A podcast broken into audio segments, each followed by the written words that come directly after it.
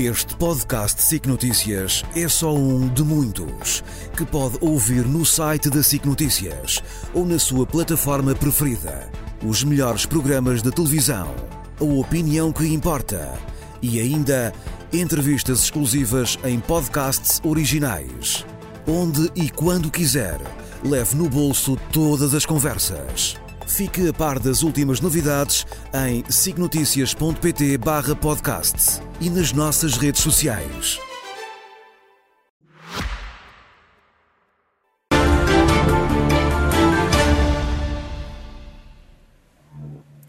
Está hoje em direto dos estúdios da SICA em Matosinhos para um comentário mais curto do que o habitual, mas com os temas da atualidade em análise, como é o caso das gêmeas luso-brasileiras ou a nova AD, além do balanço do ano que faz sempre no final de dezembro. Luís Marques Mendes, muito boa noite, bem-vindo. Olá, Clara. Cumprimento daqui Matosinhos com um grande espírito natalício. E já agora também com um enorme apetite, depois de ter visto a... o olho ao Natal. O olho, o olho ao Natal. O, o apetite aumentou. É verdade. Muito gosto. Hoje, Muito hoje gosto. quero começar por falar do custo de vida, também do desemprego que voltou a subir. São preocupações importantes para milhares de famílias portuguesas. Claro que o país está mais ou menos em campanha eleitoral, mas há, há um outro país que está preocupado com algumas situações que eu queria trazer aqui rapidamente, sobretudo para deixar aqui três perguntas no ar. São questões que interessam às pessoas. Primeiro, no domínio da alimentação. O que é que temos no domínio da alimentação, como já vamos ver? O aumento do cabaz alimentar que a DECO costuma fazer, com 63 produtos essenciais, aumentou durante este ano cerca de 5%. Como já estamos a ver na imagem. Mas é preciso recordar que desde o início da guerra, portanto há cerca de dois anos, o aumento foi de 26%. Isto pesa muito no bolso das pessoas, é preciso recordar. Mas a questão, sobretudo, é o interesse é o futuro. É que em janeiro, já daqui a, pouco, a poucos dias, os bens eh, essenciais vão seguramente aumentar de preço. Porquê? Porque acaba o IVA zero. E, portanto, há cerca de 50 produtos que vão aumentar de preço. Também na produção, ou seja, do lado da agricultura, vai haver um aumento. E, portanto, as pessoas vão sentir mais um aumento de preços. E a pergunta que eu quero deixar aqui é a seguinte: o governo tinha prometido apoiar, depois do fim do IVA zero, as famílias mais pobres e mais carenciadas. Mas as medidas que estão no Orçamento de Estado não compensam esse aumento que vai surgir, são insuficientes. Por isso eu deixava aqui a pergunta: o que é que vai ser feito, sobretudo para as famílias mais pobres e carenciadas? Segunda questão é no domínio da habitação, que é um drama, um pesadelo para muitas famílias, jovens e não jovens. Esta semana o Instituto Nacional de Estatística divulgou o seguinte dado: já estamos a ver, 40% das despesas familiares são em habitação, como se vê ali na coluna da direita, 39%. E duplicaram em duas décadas, duplicou este encargo, esta despesa, é brutal. Do ano 2000 para o ano 2022-2023 foi uma passagem de quase de 20% para 40%. 40%. Este é um, um, problema muito sério. E, portanto, a questão que aqui colocava, deixava no ar, é o seguinte: não seria de os partidos, agora que vão fazer programas eleitorais, tentarem fazer um entendimento alargado para um programa de emergência no domínio da habitação? Porque senão corremos o risco de andar mais anos e anos sem conseguir ajudar as pessoas, ou que não conseguem casa, ou as pessoas que não conseguem casa com rendas acessíveis. É uma segunda questão importante, habitação. A terceira e última questão que queria colocar é o desemprego. Gostava também de, de, dar nota do seguinte: são dados oficiais, o desemprego está há cinco meses consecutivos a aumentar, como estamos a ver na imagem. Em cerca de meio ano, ou mais concretamente cinco meses, houve um aumento de 40 mil desempregados registrados no Instituto de Emprego e Formação Profissional. Compreende-se em grande medida porque a Europa está em dificuldades, a Alemanha está em dificuldade e tudo isso também afeta Portugal. Mas também aqui deixo uma pergunta. PRR, o programa de, o programa de recuperação e resiliência, é um grande instrumento de investimento. E se há investimento, há postos de trabalho. E se há postos de trabalho, combate o desemprego. Mas porquê é que o PRR está tão atrasado? tão atrasado na sua execução? Porquê é que não anda mais depressa? Talvez neste momento fosse absolutamente essencial, porque há riscos de, por falta de encomendas eh, no exterior, podermos ter algum aumento do desemprego. Ou seja, resumindo, concluindo, três questões. Alimentação, tem a ver com o custo de vida. Habitação, Habitação e desemprego. desemprego. Não para assustar ninguém, mas para recordar aos poderes públicos que é preciso dar atenção a estes assuntos. Se não falamos neles, eles correm o risco de ser esquecidos. E É, isso de facto, são, são prioritários. Não é positivo. Falemos então de, de um outro tema, no, o caso das gêmeas luso-brasileiras. Uh, o ex-secretário de Estado da Saúde, Lacerda Salles, uh, deu finalmente uma entrevista a dar as suas explicações. Uh, ouviu-as, como é que avalia o que ouviu, que conclusões retira? Claro, como nós estamos em, em Natal, espírito natalício, vou ter também aqui alguma tolerância natalícia. Eu, eu achei a, a- entrevista do secretário de Estado da Saúde um pouco surreal. Sobretudo quando ele revela, pela primeira, pela primeira vez, que teve dois encontros com o filho do Presidente da República, Nuno Rebelo de Sousa, e que foi aí que tomou conhecimento da questão das gêmeas, numa reunião, esta parte aqui é surreal, em que, segundo ele, Nuno Rebelo de Sousa foi apresentar cumprimentos. Ora, isto de facto é completamente surreal, porquê? Mas se Nuno Rebelo de Sousa foi apresentar cumprimentos ao secretário de Estado da Saúde, porquê? A que título? A que propósito? Que cargo na área da saúde, por exemplo, é que ele tem para ir apresentar cumprimentos ao secretário de Estado da Saúde? Isto de facto é completamente surreal, peço desculpa de repetir. Ora, vamos ser francos e honestos, acho que ele não foi nada a apresentar cumprimentos, foi tentar meter uma cunha, ou meter mesmo uma cunha, por causa desta questão. E isso, já o disse e volto a repetir, Nuno Rebelo de Sousa nunca o devia ter feito. É usar e abusar do nome do pai, que é Presidente da República, e prejudica, evidentemente, a magistratura e a imagem do pai. A segunda questão, que é surreal, é a seguinte. Mas então, se Nuno Rebelo de Sousa quer ser uma figura pública e até apresentar cumprimentos aos governantes, porque é que ele não aproveita também esse estatuto para dar uma explicação pública do seu comportamento, da sua intervenção nesta questão das gêmeas? Eu acho que todo o país iria eh, compreender e agradecia que isso, que isso fosse feito. E sobre o Segundo secretário de dado, Estado? Sobre o secretário de Estado. Eu tenho estima pessoal por este O ex-secretário de Estado. Ex-secretário de Estado. Eu tenho estima pessoal pelo Dr. Lacerda Salles, mas devo dizer também numa tolerância eh, natalícia, acho que ele não fica muito bem na fotografia. Porquê? Por um lado, porque demorou muito tempo a recordar-se, digamos assim, destes encontros. Eu acho que, se tivesse dito logo no início, tudo seria diferente. Depois, mesmo ao fim destas semanas, continua sem se saber quem é que pediu a consulta ao Hospital Santa Maria e porque é que pediu, e também nada disto é muito edificante. Numa palavra, aquilo que começa mal, diz o nosso povo, tarde ou nunca se endireita. E, portanto, temos que agora esperar. Temos que agora esperar pelo inquérito que está em curso da Inspeção Geral das Atividades em Saúde, que é uma entidade que, além de mais, tem uma imagem e tem um- uma, uma, uma, uma- há uma ideia de que é uma entidade competente, isenta e rigorosa. É importante esclarecer todas estas eh, matérias e acho que esse é o contributo que o próximo inquérito vai seguramente dar. Esta semana fica marcada a nível político pelo anúncio de um acordo entre PSD e CDS, a nova AD para as legislativas de março. É é um acordo que traz mais vantagens ou desvantagens, no seu entender? Quer dizer, depende das partes, não é? Depende, depende das partes, depende. Vamos lá ver as vantagens para o CDS, as vantagens para o PSD, até para a, para a democracia. É, Eu diria, em primeiro lugar, que é, era previsível que isto acontecesse. Já se falava há várias semanas. E também é natural. O PSD e o CDS, em muitas eleições no passado, foram eh, eh, em coligação. E, portanto, é normal, é natural, é quase uma tradição. Agora, tem vantagens ou não tem? Para o CDS, tem claras vantagens. Porque o que é que diz o acordo? Segundo eu apurei, porque isto ainda não, não foi dito publicamente, o que é que diz o acordo relativamente eh, ao CDS? O CDS corria o risco de, indo sozinho às eleições, não ter nenhum deputado, como não teve nas últimas eleições. Corria sério risco. Pois bem, o que diz o acordo é que o CDS vai ter garantidamente dois deputados, um na lista de Lisboa e outro na lista do Porto. E depois ainda terá dois candidatos em zona cinzenta. Ou seja, o que é que é zona cinzenta? Se o resultado for bom, poderá também eleger mais dois. Se o resultado for menos bom, fica apenas com os dois primeiros.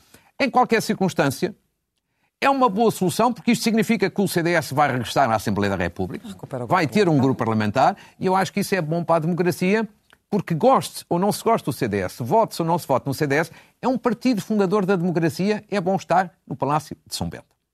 Quanto ao PSD, eu acho que o PSD também ganha. E ganha porquê?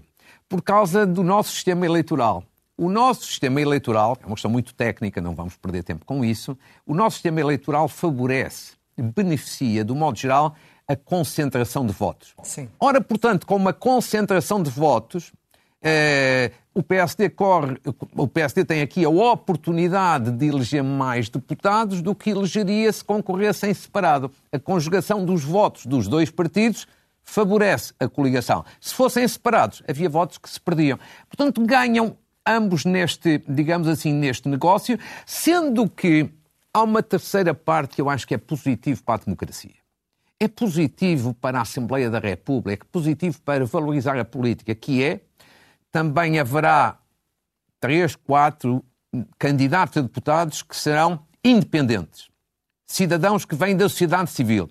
E eu acho que tudo o que seja introduzir nas listas pessoas independentes, eu acho que é positivo. Eu apurei, segundo eu apurei, há três personalidades que podem entrar nas listas do PSD. Miguel Guimarães, ex-bastonário da Ordem dos Médicos, Eduardo Oliveira e Souza, ex-presidente da Confederação dos Agricultores de Portugal, e Alexandre Homem Cristo, que é um grande especialista em educação, de resto, com vários artigos públicos nesta matéria. Isto pode ser um enriquecimento à Assembleia da República, porque, obviamente, se eles aceitarem, evidentemente não estão ainda convidados, ao que eu sei, mas estão selecionados para poderem ser convidados, se aceitarem, eu acho que vai beneficiar a coligação e vai beneficiar a Assembleia da República, porque são, são pessoas, evidentemente, com qualidade e com prestígio.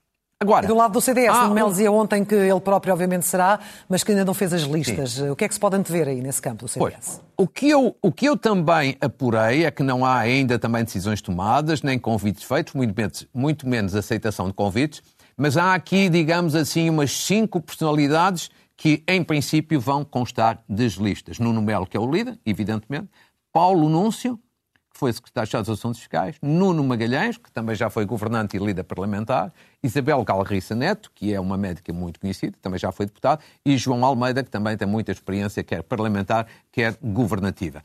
Não quer dizer que todos fiquem, evidentemente, em lugares uh, de eleição, porque aí só há dois garantidamente e mais dois em zona cinzenta, mas são cinco dos nomes que o CDS tem em uh, equação. Numa palavra, eu diria, resumindo e concluindo, Clara, o seguinte: esta parte, digamos assim, está em conclusão. Agora era muito importante que a coligação PSD-CDS, o Partido Socialista e os outros partidos se dedicassem a partir de janeiro à apresentação de ideias e de propostas para as pessoas, para os portugueses. Porque esta pré-campanha eleitoral está a começar, mas está a começar muito feia, muito pobre, só com ataques, só com críticas, só com maldicência de todos os lados, e eu acho que as pessoas querem, sobretudo, é coisas pela positiva propostas, ideias. Espero que ano novo signifique vida nova. Estamos no fecho do ano, é a altura de fazer balanços, como sempre faz. Tem Sim. aqui vários segmentos, começando pelas polémicas nacionais mais marcantes. Qual é a sua seleção? Bem, este ano foi um ano muito agitado, com muitas, muitas polémicas muito, muito intensas. Foi dos anos talvez mais polémicos de toda a nossa democracia. Eu selecionei sobretudo três polémicas durante eh, este ano que está a acabar. Por um lado, os casos e os casinhos na TAP, como toda a gente se recorda, com a indemnização a Alexandre Reis, com duas demissões no governo, com violência muita violência no Ministério de João Galamba, ou seja, foi meio ano de degradação pública, para esquecer. Depois, a polémica com o Serviço Nacional de Saúde, que nos acompanha com o caos nas urgências. Três ministros, oito anos de governação e, mais de 15 mil milhões de euros ainda não conseguiram reabilitar o Serviço Nacional de Saúde. É muita pena.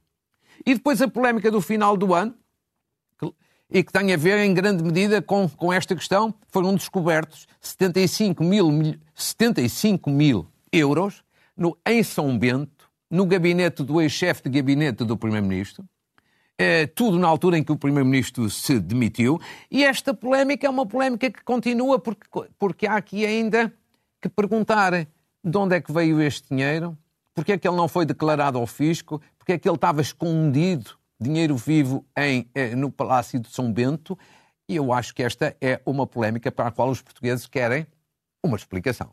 Siga a investigação judicial também neste campo. Vamos ao grande acontecimento do ano, a nível nacional.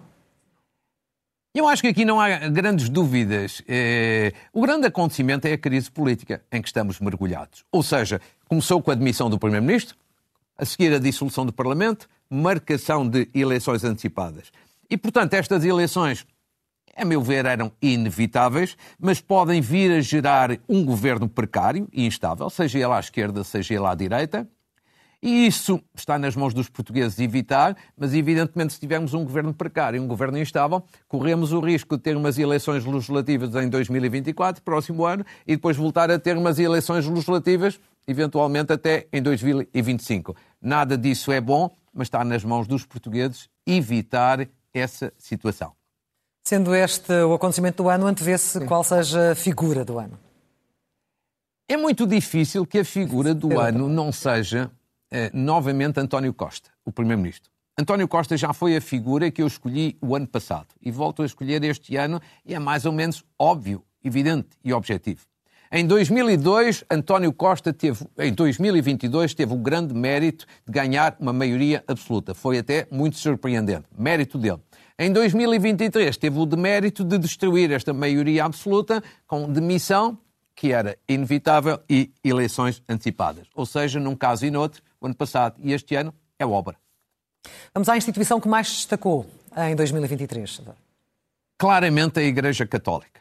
Foi a instituição que mais se destacou. E destacou-se pela negativa e também pela positiva. Pela negativa na parte inicial do ano, com o dossiê dos abusos sexuais e da investigação uh, independente que foi feita. São abusos sexuais que a Igreja andou a encobrir durante anos, que finalmente foram investigados, que foram tornados públicos, que chocaram a sociedade, mas começou-se ao menos a fazer justiça às vítimas destes abusos, ou seja, de comportamentos absolutamente degradantes. Depois, pela positiva, no mês de agosto, a Jornada Mundial da Juventude, Primeiro, porque foi uma grande mobilização popular. Segundo, foi uma jornada de esperança. Terceiro, deu um grande prestígio ao país em termos internacionais. E depois mostrou-nos uma vez mais um Papa, que é de facto um Papa extraordinário pelo seu carisma, pela sua coragem e pela sua inclusão. Uma igreja para todos, todos, todos é uma frase que nós nunca mais esqueceremos. Fica que fica. Qual é uh, o acontecimento do ano a nível internacional ou acontecimentos que destaca? É, eu é, aqui, aqui é no plural, são dois acontecimentos. Destaco um pela negativa e um pela positiva. Pela negativa, a guerra no Médio Oriente, um atentado terrorista primeiro em Israel, a seguir uma atuação de vingança e de resposta e de calamidade humanitária e agora um risco de esta situação escalar. E, portanto, é o grande acontecimento, infelizmente. Agora, há um outro grande acontecimento pela positiva que é a inteligência artificial é pela positiva. Teve um grande desenvolvimento durante este ano 2022. Vai ser uma verdadeira. 22, não, 23. 23. Vai ser uma grande revolução nos próximos anos. Não é no final da década, é já. E, portanto, é aqui um grande acontecimento. Toda a gente está sedenta de informação. O que é que vai ser? O que é que vai acontecer? Eu queria até dar aqui a notícia. O Dr. Francisco Pinto Balsemão, que é, que é o líder desta casa, vai criar até um podcast ele próprio para dar informação e fazer entrevistas sobre inteligência artificial é um bom contributo para o esclarecimento que as pessoas querem ter nesta matéria. E, finalmente, os grandes números uh, avulsos mais significativos é. para si. Oh, Clara, é, é assim, é, é, uma vista de olhos, são números avulsos, mas são números interessantes em termos de informação para as pessoas. É, de facto, um ano em números, rapidamente. Primeiro, a Índia passou a ser o país mais populoso do mundo este ano, 2023, ultrapassou a China, 1,4 mil milhões de pessoas. É óbvio, é a grande surpresa deste ano. Falando de alterações climáticas, que é um tema que preocupa as pessoas, a temperatura mais alta este ano aconteceu onde? Numa localidade, Saratoga Springs, na Califórnia, nos Estados Unidos, vejamos ali 53,9 graus centígrados. O problema climático é sério. Histórico em Portugal também, na Jornada Mundial da Juventude, tivemos a maior concentração de pessoas alguma vez realizada no nosso país e provavelmente é recorde por muitos e bons anos. Também pela positiva, o número de imigrantes em Portugal, pessoas que vêm de lá de fora trabalhar cá para dentro, 660 mil. E ao contrário do que às vezes alguns dizem, estas pessoas não são um peso, são uma grande ajuda para a nossa economia, em termos de emprego e para a segurança social. Ajudam a pagar as nossas pensões de reforma. O pico da inflação foi de 8,4% em janeiro, felizmente já é passado, e o PRR já pagou 3,2 mil milhões de euros, mas a taxa de execução continua baixa. Aqui fazemos um apelo novamente para que ande mais rápido e mais depressa.